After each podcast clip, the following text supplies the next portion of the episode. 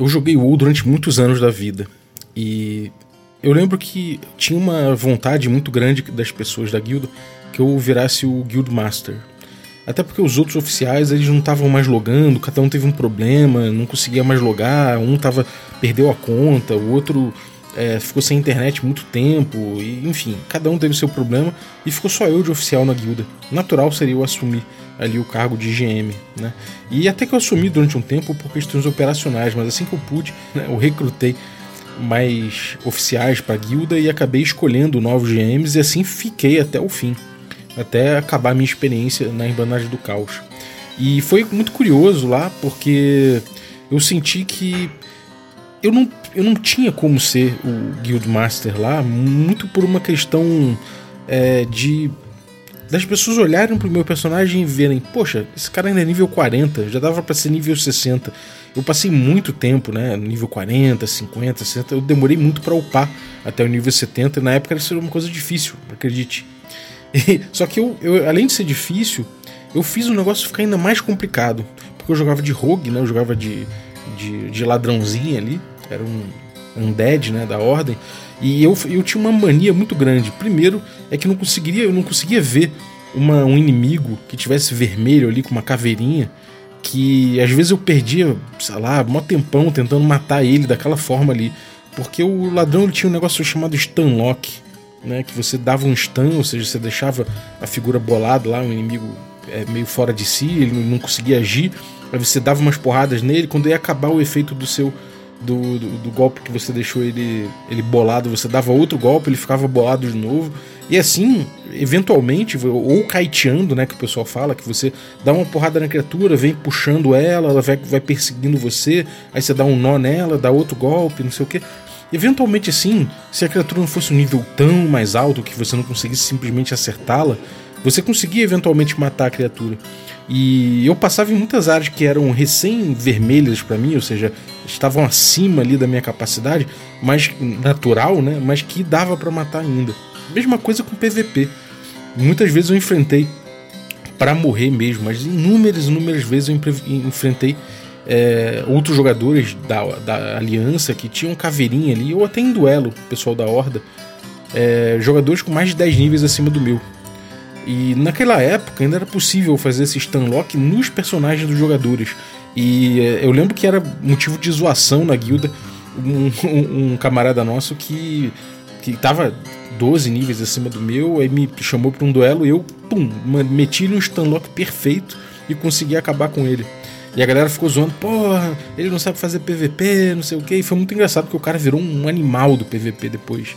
Mas esse tipo de coisa tinha muito a ver com o meu gear, né? Com, o meu equipamento. Como eu ficava perdendo tempo, né? Entre aspas, nesse tipo de coisa. Né, demorava muito para conseguir matar uma criatura muito acima do meu. Eu levava muitas mortes, muitas corridas até o seu corpo, tudo mais. Eu demorava para levelar. Eu demorava também para entrar, obviamente, nas grandes dungeons, né? Nas raids, principalmente. Então a guilda em si, ela precisava de gente que fosse melhor nisso do que eu. E precisava de gente para se espelhar, né? De um oficial, de um, de um guild master que ele olhasse e falasse: pô, esse cara tem tudo que eu quero, esse cara é de alta performance, esse cara. Eventualmente eu cheguei lá. Né? Eu cheguei lá e tive boa performance, cheguei a raidar junto com os caras bons, mas até chegar lá foi importante que eu tivesse gente que fosse boa nisso, né? De fato, porque eu não era. Eu demorava muito, perdia muito tempo com esse tipo de coisa.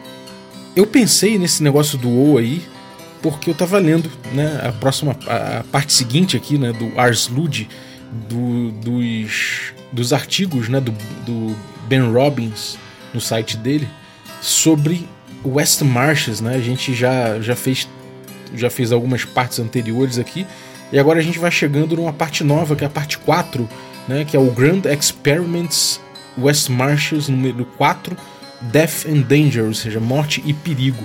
E nesse artigo ele fala bastante de zonas e de nivelamento. Então vamos dar uma olhada nisso e você vai entender porque eu acabei voltando nessa época do WoW aí.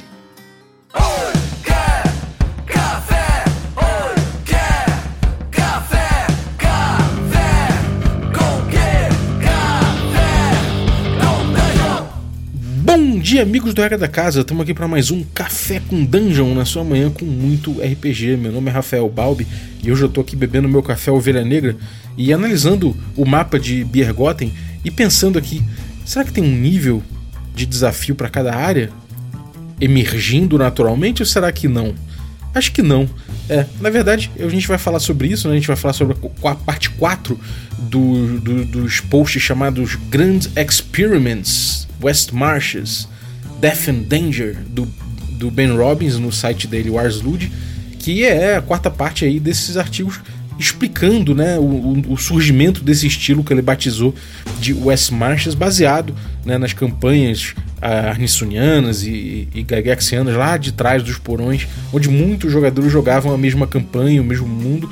Então, é, vamos abordar isso aí. Eu estou bebendo meu café Ovelha Negra. Se você quiser beber um café delicioso como esse na sua manhã, pode ir lá em ovelhanegracafés.com.br e utilizar o cupom Dungeon Crawl, tudo maiúsculo, que você consegue um preço especial. E vou te falar, muita gente acha que é muito caro beber café artesanal, que é difícil, cara. Café Ovelha Negra tem grãos que são mais caros, tem outros que são mais baratos e bem acessíveis, ainda mais com um cupom. Se você quiser um cupom melhor ainda, aí você pode se tornar um assinante do Café com Dungeon que eu te passo. picpay.me barra Café com Dungeon, torne-se um assinante, ajude a gente a crescer, ajude seu podcast aí. E além disso, participe de sorteios dos nossos parceiros, receba, receba conteúdo extra e participe de um grupo de Telegram muito maneiro, muito maneiro mesmo, uma comunidade que eu tenho muito orgulho, na moral, eu tenho muito orgulho dessa comunidade que troca ideia de RPG com muita profundidade, tem a melhor curadoria de links do mundo. então cola aí com a gente que vai ser bem maneiro. Mas vamos lá vamos falar da parte 4 dos, dos posts aqui do Ars Lud, né, do, Ken Rob, do Ben Robbins, falando do, do estilo que ele batizou de West Marches, né, que, para quem não conhece, você pode ver aí os outros três episódios que a gente tem aqui no Café com Dungeon. Recentemente tem feito um debulhado, né, um destrinchado aqui desses artigos.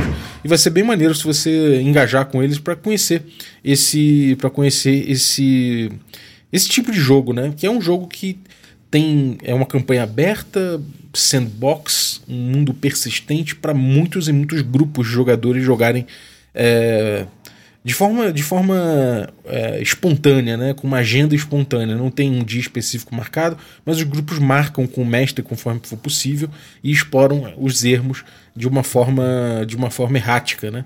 E é bem interessante que é episódico, eles têm que explorar os ermos e voltarem antes do fim da sessão, enfim. Tem muitos detalhes que você pode conhecer melhor nos artigos anteriores, porque nesse artigo a gente vai falar de uma coisa específica, né? E que ele fala, na verdade, não, o Ben Robbins, ele fala da parte específica aqui que é morte e perigo, né? E nesse artigo, só para introduzir, ele assume que ele assume mais ou menos uma pegada bem old school aqui como parâmetro do, do artigo dele. E inicialmente ele parece confundir um pouco a estrutura de jogo que o Wes Marches traz com o estilo de jogo que você pode imprimir com old school. E eu não vejo que há necessariamente né, um contato entre as duas coisas no que ele fala. Mas a gente vai rever um pouquinho essa opinião um pouco para frente. Por enquanto, guarda isso aí um pouquinho como lente, mas vamos lá. Ele fala que o West Marches é um jogo perigoso por padrão. Leva os jogadores a pensarem: hum, decisões ruins vão varrer a gente para fora do jogo. Né? Ou quem sabe até a gente pode correr fragilizado do perigo, mas o importante é a gente não tomar decisões ruins. E ele fala que é um segredo conhecido que mestres mudam os resultados secretamente e ignoram alguns resultados. E que isso seria parte de se mestrar bem, de forma graciosa, para a maioria das pessoas. No West Marches, ele falou que ele rolou tudo em aberto, e se o dado disse que você vai engolir um crítico, você vai engolir um crítico. Não tem essa de, de dar migué no dado, não. Ele rola em aberto, inclusive. Né? Então ele, ele fala que isso leva ao, ao assust... ele considera, né? Isso levaria a um assustador espírito de morte súbita. Ele diz: sim, mas ter as consequências claras, bem delineadas, combinadas com um ambiente consistente, né? Isso significa que os jogadores eles vão poder tomar decisões inteligentes que determinariam seu destino as suas vidas estavam debaixo das suas asas o tempo todo, ou seja, Ele fala dessa coisa do controle do risco, que é uma coisa que a gente bate muito aqui no Café com Dungeon, no Caves and Hexes, no Wild Fantasy, né? Inclusive a gente baseou o Wild Fantasy na gestão de risco. E é isso que ele quis falar com esse parágrafo aqui, né? A gestão de risco está na mão dos jogadores, ainda que o jogo seja extremamente letal. Que ele chama de assustador espírito da morte súbita, né? E bom, para isso tudo funcionar, ele fala que o sandbox tem que ser construído com uma consistência e uma lógica interna que os jogadores possam decifrar que eu acho uma parte importante também, por isso que eu vou comentar.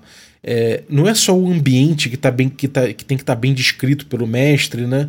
Para que todos estejam na mesma página num jogo de RPG, né? Na, na, na, relação lúdica estabelecida, né? Como eu abordei aí no episódio de interface, não, não é somente é, a descrição do mestre que, que vai fazer os jogadores estarem na mesma página, mas também a relação lúdica estabelecida pelo jogo. E a gente sabe que o jogo está além das mecânicas, além das regras, né? Eu abordei isso no episódio de interface, abordei isso no, no episódio de só, esse, só RPG se rolar, né?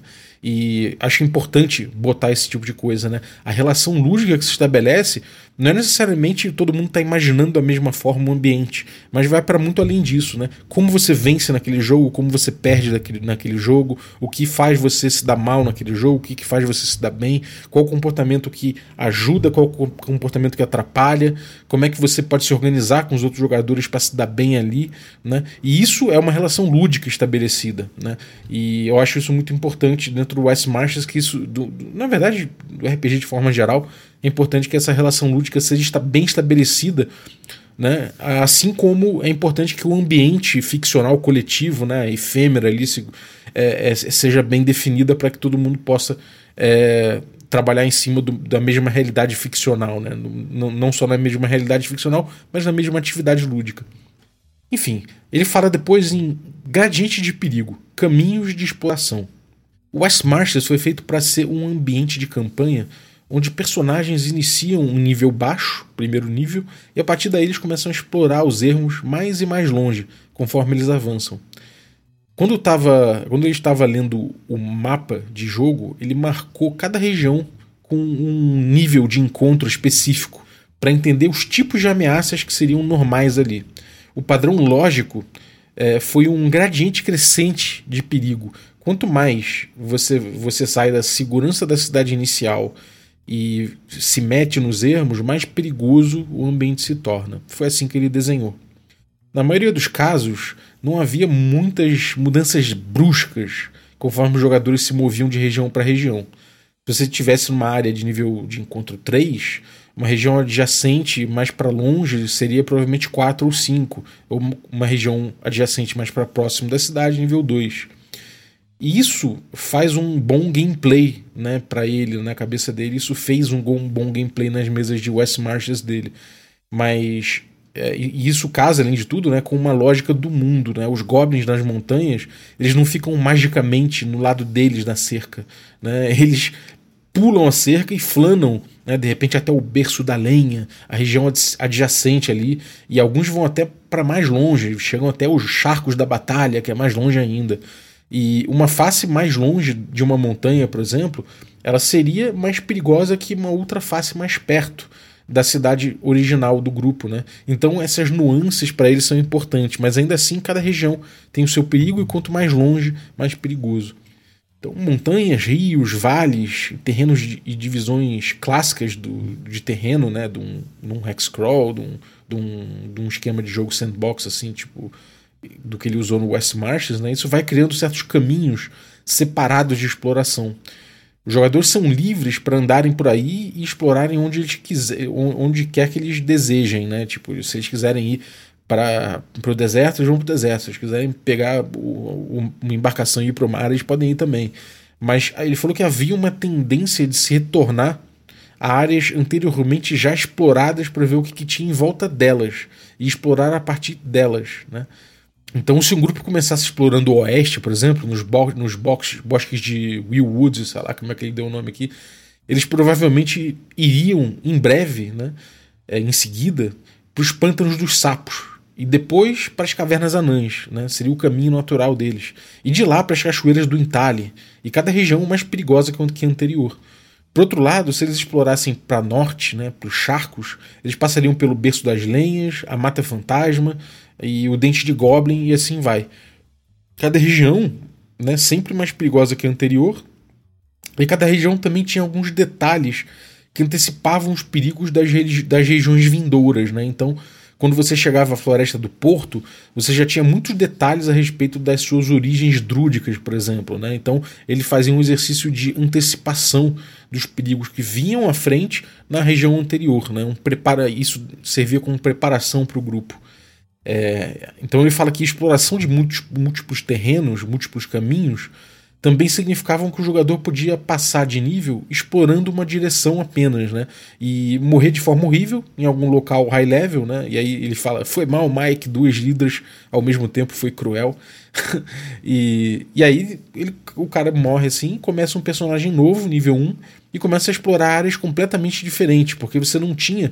É, só uma área de nível 1, você tinha várias áreas de nível 1, e na verdade você tinha várias áreas de vários níveis diferentes os jogadores não sabiam se eles já tinham planejado esses caminhos de exploração em potencial, então eles seguiam explorando de forma aguda, cada vez mais longe, é, na direção que eles tinham determinado an anteriormente.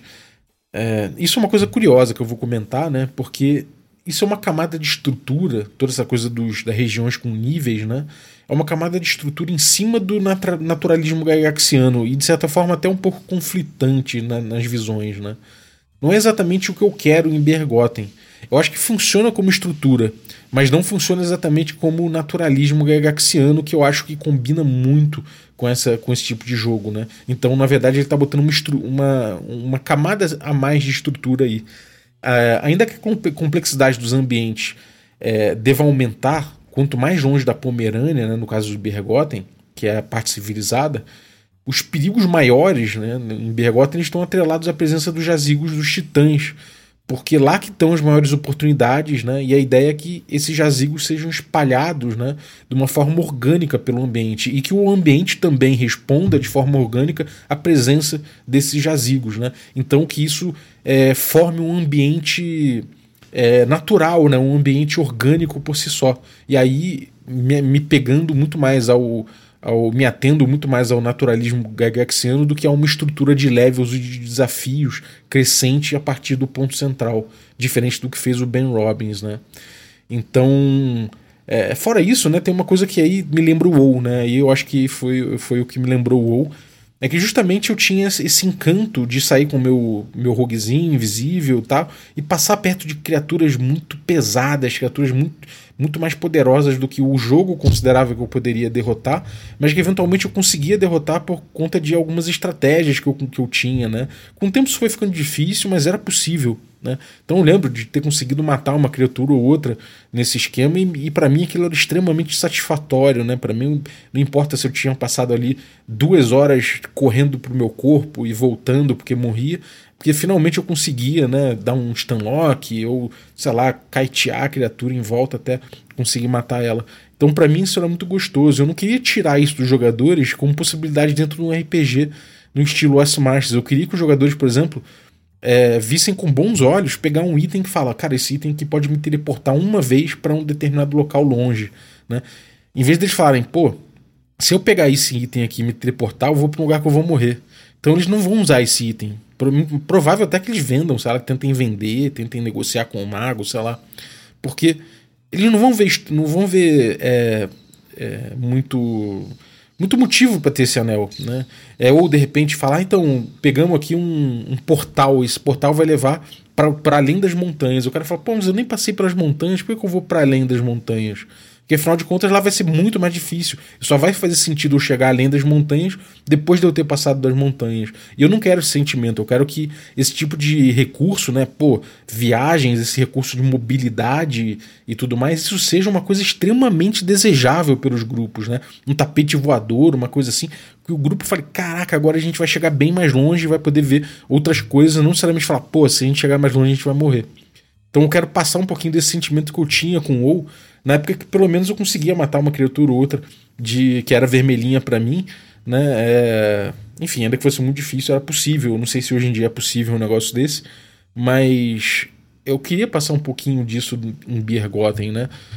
É, e, e, tem, sabe? Existem formas de, de você aumentar a sua locomoção mágica ou etc. para cima da sua capacidade normal dentro de Bergotten, eu quero que isso seja interessante. Né? Enfim, voltando aqui o texto, ele fala de bolsões de perigo, momoas e salas do tesouro. Nem tudo em uma região obedecia o encounter level geral, né, o nível de encontro geral, porque senão seria bem sem graça, e eu concordo com ele. Algumas regiões tinham bolsões agressivos de perigo, como as momoas no meio das aprazíveis Willwoods.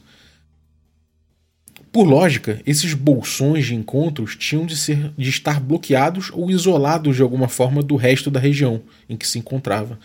Se mortos-vivos graúdos ficarem dentro dos seus jazigos, o resto da floresta ainda será um local tranquilo de trafegar, relativamente. Mas se as aparições bizarras saírem de suas tumbas para vagar por lá, pela floresta, o nível do encontro dessa região vai, vai subir naturalmente. Né?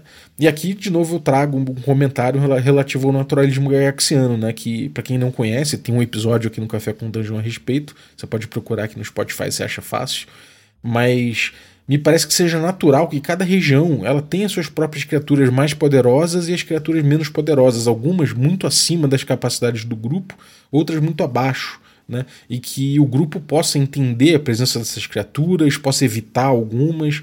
Fica um sentimento quase caverna do dragão, né? de que você nem toda criatura você vai enfrentar, várias delas você vai fugir. Né? Não necessariamente quando elas estão em bolsões de poder específico, né? É, ou coisas assim. Não, é, é, natural de cada região que ela tenha seus predadores, que ela tenha seus donos, que cada região tenha sua criatura de mais vulto e de mais perigo. Né? Pode ser que seja uma serpe que mora na serra e essa serpe só saia uma vez a cada três luas, sei lá, ou só saia daqui, só saia uma vez a cada três anos e que essa serpe, quando sair, também vai causar um estrago, vai caçar na região em torno. Mas e, e isso pode ser do lado da casa dos jogadores, né? Eu não quero atelar por isso o Bergotten, né, falando, eu quero manter o naturalismo gagaxiano, não quero atrelar as regiões a, a, a, dificuldades específicas, porque eu quero que cada região tenha seus próprios perigos maiores e menores também, né, dando um, um gradiente dentro de cada região e não um gradiente no mundo inteiro. Né? Mas eu acho que eu entendo também o, o que ele buscou, né? E acho que é, gera estrutura também. Acho que o mais importante, como já falei, é, é você, você entender a estrutura de jogo que você está propondo, que você está gerando para que os jogadores consigam entender, né?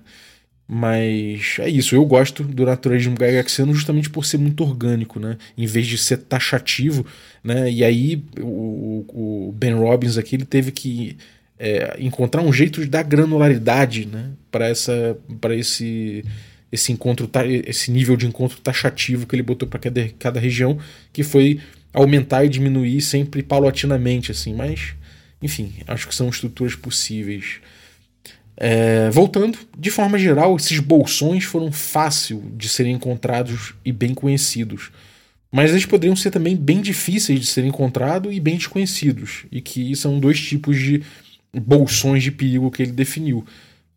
Isso, de certa forma, evitou que os jogadores é, topassem com um perigo extremo, né? Porque é, sem qualquer aviso, porque ou eles já sabiam do perigo, porque algum outro grupo falou, algum outro aventureiro falou, já fui lá e lá é tenso, e aí eles já vão avisados, ou se eles não sabem desse bolsão, né? É, eles vão precisar investigar para descobrir onde está esse local e tudo mais, e nessa investigação eles acabam descobrindo os riscos no processo. Isso tem tudo a ver com o que ele falou ali atrás de, da morte súbita, né? Você pode ter a morte súbita desde que é, o, o, desafio seja can, é, cantado um pouco antes, né, para os jogadores decidirem se eles querem correr aquele desafio ou não. É, ele fala que design de dungeon foi um pouco diferente do normal. No jogo tradicional, os aventureiros limpam uma dungeon e nunca mais voltam. E ele, e ele cobriu isso né, na parte 3 do, dos artigos do, do blog dele sobre West Marches, né, que ele falou que toda dungeon é um feature permanente e um ambiente em constante evolução. E isso torna é, o local interessante ao longo do tempo para os jogadores. De toda forma, ele bota que o nível da dungeon costuma ser o mesmo de, do, do resto da região. Né? Ela não é necessariamente o bolsão de perigo que ele falou. Mas para manter o interesse, ele desenha várias dungeons com salas de tesouro mais difíceis do que o encounter, encounter level normal, né? ou seja, com o nível de, de desafio normal que ele coloca.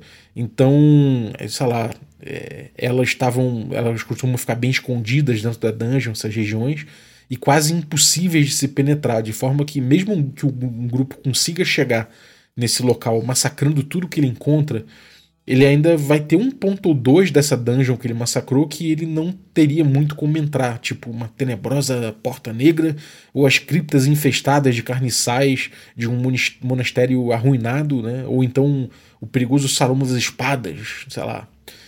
É, eles normalmente tinham que abrir mão né, do que de, de entrar nesses locais porque eles viam que não era para eles, né? Não era, era mais pesado do que eles e fazer uma nota, uma nota mental de, bom, qualquer hora a gente volta aqui quando a gente for mais poderoso. Muitas vezes esses jogadores não voltavam. E mesmo que eles quisessem é, e falassem o tempo todo que eles queriam voltar, eles não voltavam porque eles estavam ocupados explorando outros territórios. E em vez de se frustrarem com cada local incompleto, parece que eles se tornavam ainda mais interessados no resto do mundo. E eu, eu, concordo muito com isso com ele. Eu experimento de certa forma isso em Bergotten, porque existe esse aspecto de mundo vivo. A campanha coletiva, os rumores compartilhados entre os diversos grupos de aventureiros, o momento também da exploração de cada grupo. Eu vejo isso acontecer muito na prática. Né? De fato, os jogadores tendem a medir um pouco os perigos de determinada, regi determinada região e podem chegar à conclusão de que aquilo não é para eles no momento.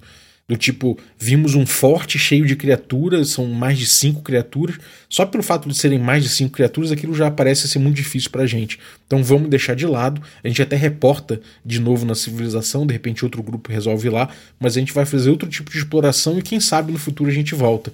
E isso é legal porque torna essa aventura colaborativa, porque outros grupos de repente se interessam em se preparar para aquilo lá. Né? É, isso é legal da gente ver acontecendo na prática. Né? É, essa coisa de você ter dentro de dungeons e, e, e tal, umas regiões bloqueadas praticamente para personagens de nível mais alto, né? É, isso gera estrutura, mas também tem que tomar muito cuidado para você não ser aquele mestre que, que simplesmente bloqueia porque sim, né? O contrário do ogro quântico. O, ogro quântico é aquele ogro que não importa qual caminho que o grupo vai estar, tá, esse ogro vai estar tá lá. Isso aí é o é a recompensa impossível, né? Não importa o que você faça, essa recompensa nunca vai estar tá acessível para você enquanto você não tiver um nível tal. E se só a realidade é, você não tem esse nível, não importa o que você faça, você nunca vai encontrar essa, essa riqueza escondida, essa porta secreta e tu, tudo mais. Isso tem que ser evitado também. Né? Então essa estrutura tem o perigo de emergir com esse tipo de solução do mestre. Vamos supor que você botou 15, né, 15 não, 150k de ouro né, em, em, tesouros diversos dentro de uma sala que tem uma criatura bizarra, tá? Vamos supor que o grupo consegue abrir essa sala, atrair a criatura para fora, entrar ali dentro, pegar o tesouro e sair sem ser, sem ser notado. Né? Se o grupo encontra um jeito interessante de fazer isso, que de fato afaste os riscos, é, é, importante que ele consiga trazer esse tesouro de volta. Né? E não que você fale, puta, dei mole com 150k de ouro de, de tesouro aqui perdi o meu, a minha isca para grupos altos, então não vou deixar. E aí você tenta melar de toda forma a ação dos jogadores, isso leva você a ser injusto. Né? Então é importante, por agência né, dos jogadores, que a ação deles e as ideias que eles tenham, e principalmente a gestão de risco que eles estão fazendo num jogo de gestão de risco, seja premiado se for bem feito. Né? que seja não é premiado, né? Que simplesmente eles consigam que as ações que eles escolheram bem tem um impacto da mesma forma que as, as ações mal escolhidas também têm impacto. Então, o perigo que eu vejo nessa coisa dos, dos, dos, pedacinhos de dungeon inacessíveis no início, né, é justamente esse, essa coisa de você botar um, uma tag inacessível até nível tal. Né? Isso é importante que não ocorra. Mas vamos lá. Postscript, né, que depois ele coloca. Postscript ele faz algumas considerações sobre o artigo. Ele fala que em termos de GNS, né, que é a teoria gameista, narrativa e simulacionista, que a gente já falou aqui no Café com Dungeon, tem um episódio a respeito, inclusive, mais de um. É, ele fala que o Wes Marches era muito gameista, ou seja, você faz decisões ruins, você morre. Você rola mal dentro de, uma, de, uma, de um risco que você assumiu, você morre. E também pesadamente simulacionista. É, se você está na floresta, no inverno, sem ração, você vai estar tá na merda. O efeito colateral interessante que ele viu no West Marches, né, é, é que colocou ele na posição. Aliás, colateral no sentido ruim, tá? É que colocou ele como mestre numa posição bem neutra, que é uma coisa diferente do que ele havia experienciado até então. Ele não ele não estava jogando ou planejando NPCs e plots inteligentes o tempo todo. Ele não estava retratando uma oposição inteligente para os jogadores, nem tinha motivos mais profundos para aquela campanha. O ambiente já estava definido, e em vez de dele fazer desafios que coubessem certinho para o grupo, ele só descrevia o que, que o grupo encontrava, onde quer que eles fossem. Quando rolava, né, tipo, esse tipo de coisa, ele dizia livremente aos jogadores os bônus e o número alvo que eles iam rolar, né? Então, sei lá, pelo visto ele estava rolando tipo um D&D quinta edição, algo assim, ou sei lá, um D20 mesmo. E aí ele falava pro grupo, olha, vocês vão precisar tirar 15 ou mais e rola aberto aí e tal. Então não tinha marmelada em relação a isso, né? E bom, que isso quando rolava, né, ele dizia livremente para os jogadores esses números alvos, os bônus que eles tinham e tudo mais, então os jogadores olhavam para o dado para ver o resultado e não para ele. Né? E, e, esses momentos eles falam de dinâmica e de interface pra caramba, né? Justamente eles olham quem é a, a interface né, ali. É o dado que está sendo a interface, é o mestre. Quando o dado ele só está servindo como um parâmetro para o mestre decidir alguma coisa, o jogador olha para o mestre. Né? Por exemplo, se o mestre não deixa claro qual o, o número alvo de uma jogada, né? o jogador assume que quanto mais alto, melhor. Né? E beleza, é isso é tudo que o jogador consegue apalpar ali. Se o jogador tira um, um 13 palmolão, assim, aquele 13 que não quer dizer nada, né? não, não dá para saber se é um sucesso ou um fracasso, ele vai olhar para o mestre. Se ele tirou um 20, beleza, ele olha para o dado e sabe que o dado que vai ver alguma coisa boa dali. Mas quando o, a narrativa já foi bem desenvolvida e o drama construído até aquele ponto da rolagem, ele sabe que e ele sabe quanto ele precisa tirar, né? Ó, você precisa tirar 3, 1 a 3 no D6 para conseguir pular esse buraco, senão você cai.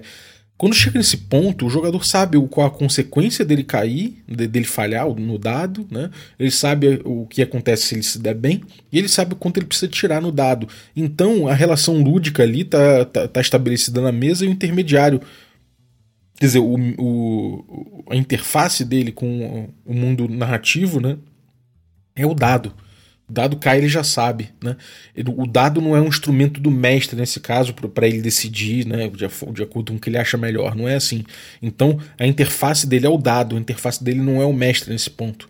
O que eu acho muito interessante né, no ponto da rolagem que isso aconteça, porque isso simplifica as relações. Ele não precisa desvendar o mestre para entender como é que vai ser aquilo lá, e tem a ver com o que eu falei lá atrás, né? Que eu comentei lá atrás a respeito do artigo aqui, que é justamente que uma, um, um RPG, alguma coisa assim, ele precisa de, uma, de, certas, de certas convenções né, que abarquem todos. Não somente a descrição, né, para que a efêmera, né, esse sonhar conjunto seja todo mundo na mesma página, mas também que a relação lúdica estabelecida seja todo mundo na mesma página. Eu acho que tem muito a ver com isso aqui que ele colocou. Né? É... Então, em muitos jogos do Wes Marches, ele sentiu como se os jogadores estivessem contra o mundo, sendo ele, como mestre, um observador imparcial. Os jogadores, então, não viam na mão, não, não viam a mão dele ali dentro do mundo guiando o jogo, né? Eles só viam o próprio mundo do jogo, o que é tudo que um mestre pode desejar. E isso é muito legal, né, cara? Eu comentando aqui, ele termina o artigo assim comentando de que aquela, aquela opinião inicial que eu dei, né, de que ele parecia confundir ali o estilo de jogo, né, que, ele, que era o old school que ele estava trazendo, com estrutura de jogo, que era a estrutura West Marches, aquilo é, é, é, essa, essa ideia inicial que eu pensei do artigo ali, ela se provou errada nesse ponto aqui, né, nesse último, nesse postscript aqui do, do, do blog dele, e agora eu concordo com ele. Ele tem toda a razão para que a estrutura de fato surja em mesas, essa estrutura do West Marches de exploração, que seja a partir de, uma, de, um, de um naturalismo gygaxiano, ou que seja a partir de níveis que ele constrói né, de acordo com, com a região, é, é necessário que o mestre não esteja pautando o jogo através de rolagens falsas, de falta de transparência, de construção de encontros baseados necessariamente no nível dos jogadores, dos personagens. Né? É importante que não haja, como num videogame, uma linha dourada mostrando os caminhos de campanha a todo momento, né? mas que os jogadores decidam, que os jogadores tenham agência. É, é, é importante que a relação lúdica seja, esteja bem estabelecida. Né? Os jogadores eles precisam interagir como eu falei no episódio de interface né, recente, os jogadores eles precisam pintar esse ambiente todo branco com uma tinta escura, né? para poder explorar, para ter algum contraste que eles possam explorar. Ou seja, somente através da agência plena né, do jogador que esse mundo vai fazer sentido né, para eles. E essa estrutura vai começar a ser notada. E ela só pode ser notada se ela for experienciada. Né? Você não pode dizer para eles, você não pode mostrar uma regra e tudo mais. Essa estrutura do S-Masters ela só é notada de fato se ela for experienciada. E para isso eles precisam experienciar o mundo. Né? Então isso é uma relação muito importante aqui dentro do, do estilo de jogo S Marches e acho que esse postscript dele aqui é, é, incrível, é uma parte muito importante de tudo isso aqui, de que ele liga o estilo old school, né, e essa, e essa questão da, da agência e, e tudo mais, de como o jogo old school ele, ele trabalha esse tipo de coisa, como um convite para os jogadores explorarem e assumirem as rédeas dessa campanha. Essa campanha é deles, né? Ele é só o árbitro. Ele, ele vai diminuindo o papel dele até um árbitro imparcial, muito mais do que um cara que está que tá ali é, enfim, participando de uma forma mais é, ativa do que vai ser construído. Né? Ele dá o ponto inicial, que é fazer o cenário, mas a aventura, a narrativa que se desenvolve, a narrativa emergente que vai se desprender dali, está na mão dos jogadores. E isso é uma coisa muito interessante, que diz muito aqui sobre o estilo old school, mas que diz muito sobre qualquer jogo que você vai jogar é, RPG de forma geral, porque é importante você ter na mente que realmente o jogo acontece quando todos estão interagindo ali, né? É, então é muito importante a gente pensar nisso e pensar como o S Marches de forma geral pode ser uma bela lição e como o old school se, se liga com essas estruturas emergentes do S Marches. No mais, recomendo aí caso você tenha se interessado por esse assunto específico, um episódio anterior aqui do Café que muita gente curtiu, que foi estruturas emergentes né, dentro do no episódio do Café com Dungeon que eu falo um pouco de como essas estruturas de jogo emergem né, de, um, de um estilo sandbox e tudo mais. Como não é somente em jogos em que você propõe arcos de história e tudo mais que a gente vê estrutura. Existe muita estrutura em jogos sandbox, em mundo aberto, etc., que a gente consegue ver conforme a gente vai é, interagindo. Então, o episódio 839 Sandbox com estrutura que eu vou deixar linkado no descritivo do episódio. Então é isso, muito obrigado. Vou deixar linkado também o, o artigo do blog do, do Ars Lud, né, que é o, o Grand Experiments aqui do Ben Robbins, para você dar uma lida caso você queira. É, no mais, eu vou agradecer você que ficou ouvindo a gente até agora. Muito obrigado pela tua companhia. Valeu também você que é assinante do Café com Dungeon e torna possível essa aventura, que ajuda demais o nosso podcast. Então, valeuzaço aí os nossos assinantes é, Café Expresso Dentre eles aí eu vou agradecer o Renan Albino, muito obrigado Renan, vai usaço pelo teu apoio, cara. Agradecer também os nossos assinantes café com creme. E aí dentre eles eu vou agradecer o Jorge Monteiro, muito obrigado Jorge pelo teu apoio. E agradecer também os nossos assinantes café gourmet.